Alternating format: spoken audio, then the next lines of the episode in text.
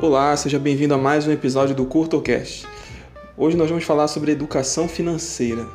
Esse tema vem ganhando muita importância nos últimos tempos, é, nas redes sociais, na imprensa, cada vez sendo mais falado.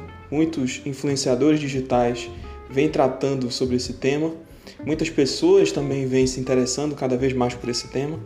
E aí você consegue é, responder a seguinte pergunta: qual é a importância da educação financeira?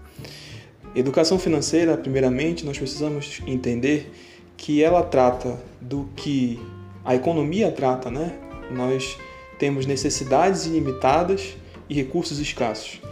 Então, na nossa vida financeira, nós precisamos fazer sempre que escolhas, porque nós sempre teremos menos recursos do que necessidades.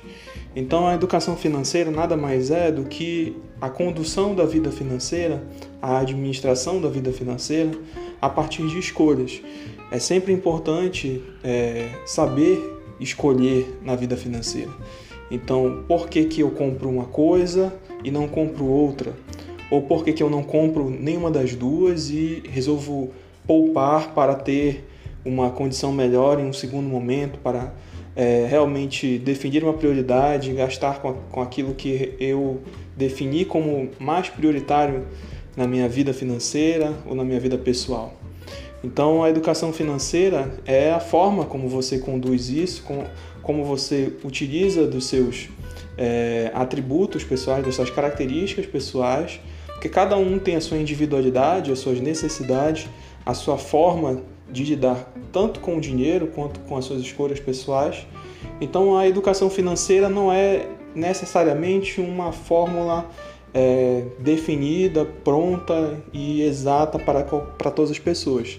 Na verdade, ela é uma são orientações, são formas, são técnicas, são dicas, muitas vezes baseadas em fundamentos, seja na psicologia econômica, seja na economia, seja na própria heurística, no próprio conhecimento dos profissionais que lidam com, com, esse, com esse ramo no dia a dia.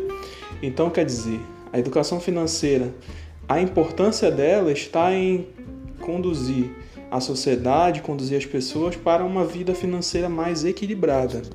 Então, nós vemos que no Brasil é comum ter pessoas que têm um endividamento alto. Na verdade, o que aconteceu no Brasil na década de 2000 e 2010 foi uma explosão de endividamento.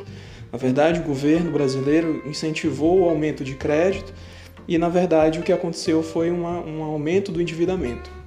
Então, hoje é uma situação em que o brasileiro tem, tem que lidar, mas é uma situação em que leva à reflexão do que é importante em termos de prioridades financeiras. Então, a educação financeira é dividida principalmente em três partes: gastar bem, investir bem e ganhar bem. Então, sempre em educação financeira, uma pessoa bem instruída em educação financeira, ela vai aprender técnicas de, de como economizar, vai aprender os seus gatilhos de gastos que fazem com que ela gaste mais, vai aprender que existem os empreendedores, as empresas, elas estimulam o gasto pelo impulso e isso faz com que as pessoas acabem se desequilibrando, comprando mais pela internet ou mais pelo cartão de crédito. Aprende sobre investimento, seja de renda fixa, de renda variável. Aprende o que, são contas digitais, por que, que não é tão bom investir na poupança. E aprende sobre ganhar mais, que significa ser é, um funcionário melhor, um funcionário mais é, capaz de, de obter uma remuneração maior, de obter uma progressão ou ser ainda um empreendedor também, em que você pode também ter uma remuneração que não necessariamente tenha um limite definido. Pode ser pouco, mas pode ser também muito. Então, na verdade, a educação financeira é o conjunto de técnicas que você acaba usando para ter uma vida financeira mais equilibrada. Era o episódio de hoje. Muito obrigado e até a próxima.